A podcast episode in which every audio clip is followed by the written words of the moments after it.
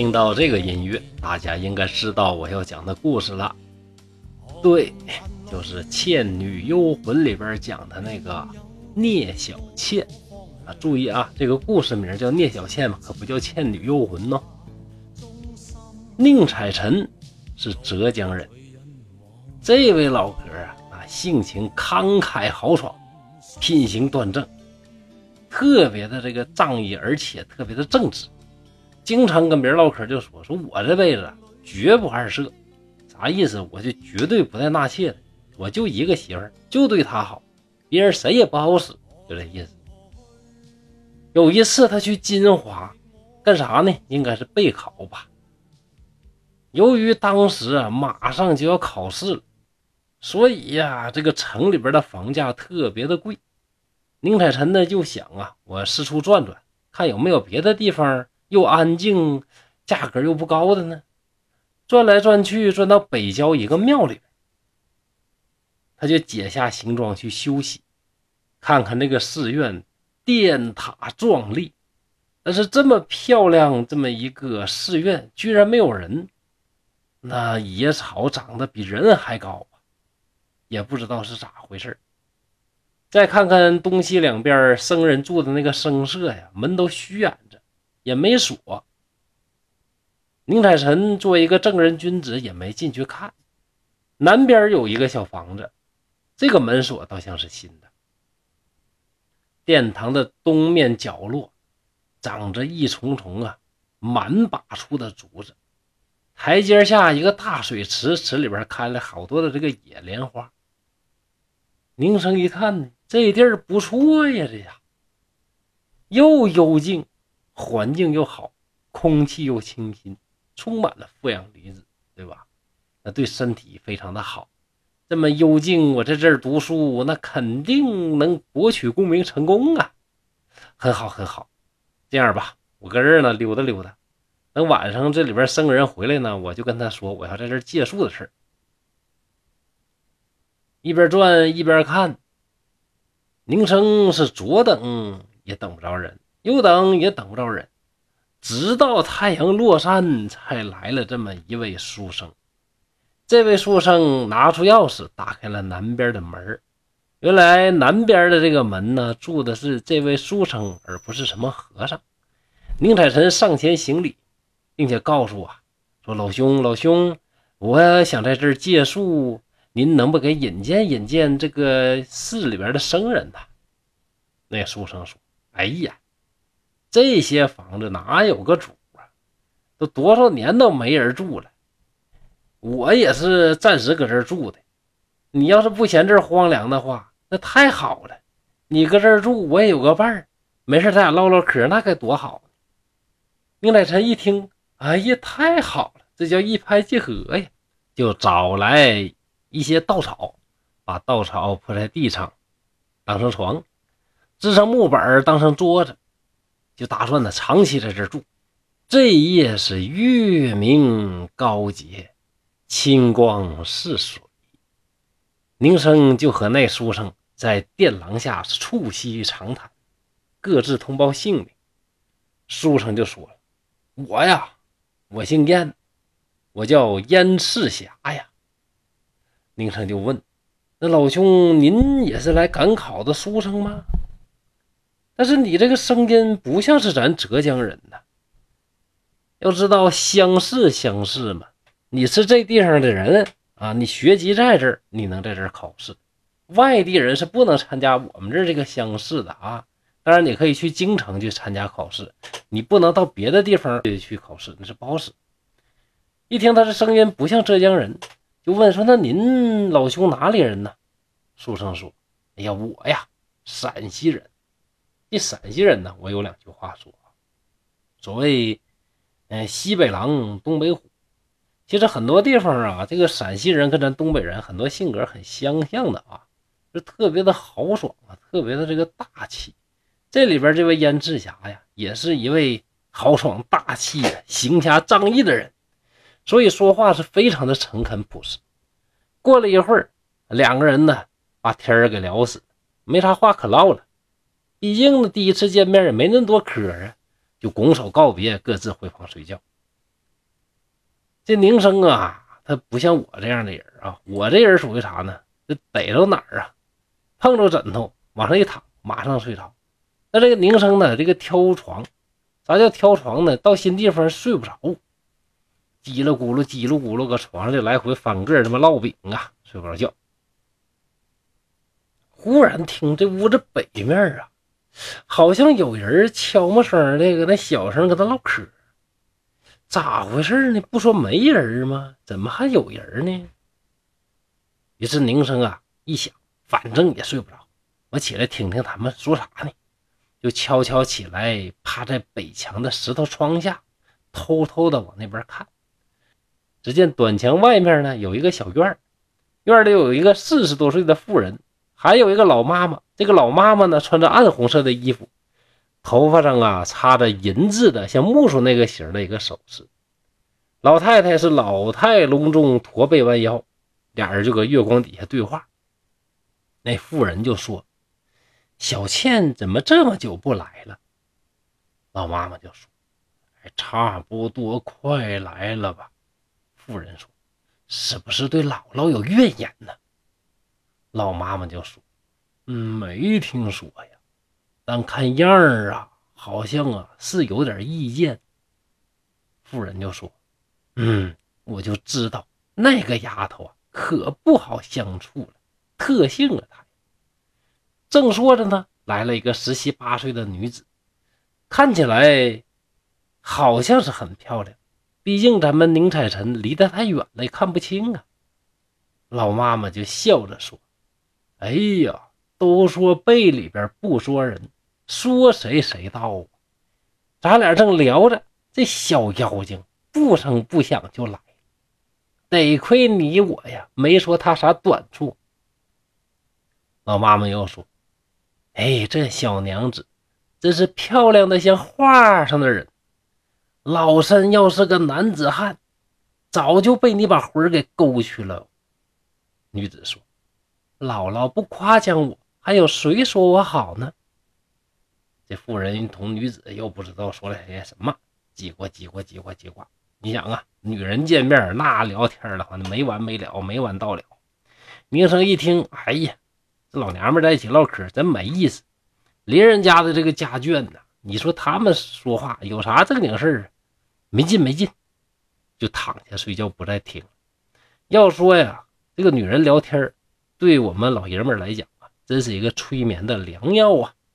本来睡不着，一听，哎，睡着了。过了一会儿，院外边寂静无声了。这个时候，宁生也马上就要进入梦乡，突然觉得好像有人进了自己的屋子，连忙起身查看，原来呀，正是刚才北院的那个女子。宁生就惊奇地问：“这深更半夜的你一见女流，为什么要进到我的房间里？”女子就说：“哎，这月夜里，小女子无法入睡呀。看相公您在这一个人，我就特来与您共享那夫妇之乐呀。”按照《聊斋志异》里边一般书生那个打法，看到这么漂亮的妹子大半夜进来，那肯定就得我就轻纱帐里戏鸳鸯，就开始云雨巫山，开始颠鸾倒凤，就开始做这些羞羞的事情。但宁生宁采臣是谁？正直啊，人讲话人不二十个呀，对不？那哪行？这种事儿我是绝对不能干的。所以宁生就严肃地说。哎，你呀，作为一个女子，你应该提防别人议论，迎风带月这种事儿，那咱们哪能干呢？你要是稍微一失足，就会丧失道德，丢尽脸面。圣人教育咱啥呀？非礼勿言，非礼勿视，非礼勿听，非礼勿扯，对不对？那最后一句话我加的哦。那这种事儿，那咱是不行不行，我是绝对不能干。女子就说。哎呀，相公，这深更半夜的，天知地知，你知我知，别人也不知道，有啥丢脸的？来吧，咱们成就一番好事吧。”这宁生呢，大怒，又斥责他。这个女子啊，犹犹豫豫的，还跟那有话，磨磨唧唧。宁生是大声呵斥：“快走，不然我就叫南屋里边的书生。”这女子害怕呀，这才走。走出门，哎，又转回来了，从怀里边掏出一锭黄金，放在褥子上。宁生是拿起来黄金，一把呢就扔到庭院外边的台阶上，说：“哼，这不义之财！”岂不脏了我的口袋？女子是满面羞惭，退了出去，拿起金子，自言自语的说：“哎，这个汉子真是铁石心肠第二天一早啊，这个院子就更热闹了，又从兰溪来了一个书生，还带着他的仆人，当然呢，也是来准备考试的。一看两边都有人住了，好吧。他就住在庙中东厢房里边。到了这一夜呢，也不知道怎么回事，突然就死了。死的这个样子也非常的奇怪，浑身上下找不到伤痕，就是脚脚丫子吧，脚底板这个脚心能看到一个小孔，多大呢？就像锥子扎那个眼儿那么大。死了之后，大家看这尸体，那里边的血呀，还一点一点的往出渗出来。大家都不知道说这是怎么个缘故，从来没听说谁是这么死的。到了下一天的夜里呀，他带这个仆人也死了，这症状就跟那个兰溪那个他的主人这个书生一样。到了晚上，这个燕赤霞呢从外边回来，宁生呢就把这个事儿跟燕赤霞说了。燕赤霞一听啊，就说这个呀肯定是鬼干的。人呢不会这么杀人的，这鬼杀人呢，他会有这种打法。宁采臣呢，平常就是刚直不阿，也不咋相信这乱七八糟啊鬼神啥的。圣人不都教训咱了吗？敬鬼神而远之嘛。所以说呀，没放在心上。到了半夜，那个女子又来了，对宁生说：“我阅人无数，从来没见过像你这样刚直心肠。”你实在是圣贤，我不敢对你怎么样。我跟您说呀，我姓聂，叫聂小倩。人生命运不济呀，十八岁就死。别人就把我葬在这座寺庙旁边。这座寺庙里边有妖怪呀，这妖怪就胁迫我的鬼魂，就干这些下贱的事儿，厚着脸皮去伺候人家。不是我本心呐！现在市里边已经没有可杀的人了，恐怕夜叉今晚就要来害你了。宁生一听，非常害怕，这可咋整啊？这要是有妖物过来害我，我往哪儿跑啊？就赶紧的，那小倩姑娘，你快快快给我想个办法啊！女子就说：“你呀。”一定要和那燕生啊住在一起，一定可以免祸。宁生就说：“那你为啥不去迷惑燕生呢？为啥就迷惑我呢？还有昨天来那俩，你为啥非得折腾他俩呢？”女子啊就说了：“哎呀，这个燕生啊，他是一个奇人，我等鬼物根本就不敢靠近呐。”宁生就问：“哎呀，那你们到底用的啥招啊？怎么就把兰溪那书生和他的仆人给整成那样呢？这咋给他迷惑的呢？”小倩就说：“，我呢先骗他们和我亲热，只要他们跟我亲热，我就偷偷的用锥子刺他的脚，然后呢做一番法术，他就会昏迷过去，不省人事。我把他的血呀接出来。”供这些妖物去饮用。假如说他不爱这个我的美色呢，我再用黄金来引诱。但是呢，那金子啊不是真的，而是罗刹鬼的鬼骨啊。只要有人留下他，就会被他截取出自己的心肝。这两种方法都是投人们之所好。财色呀，有几个人能逃过去？聂小倩他们这个犯罪团伙啊就是靠这种方法啊玩仙人跳，害死了不少的这个书生好人呢。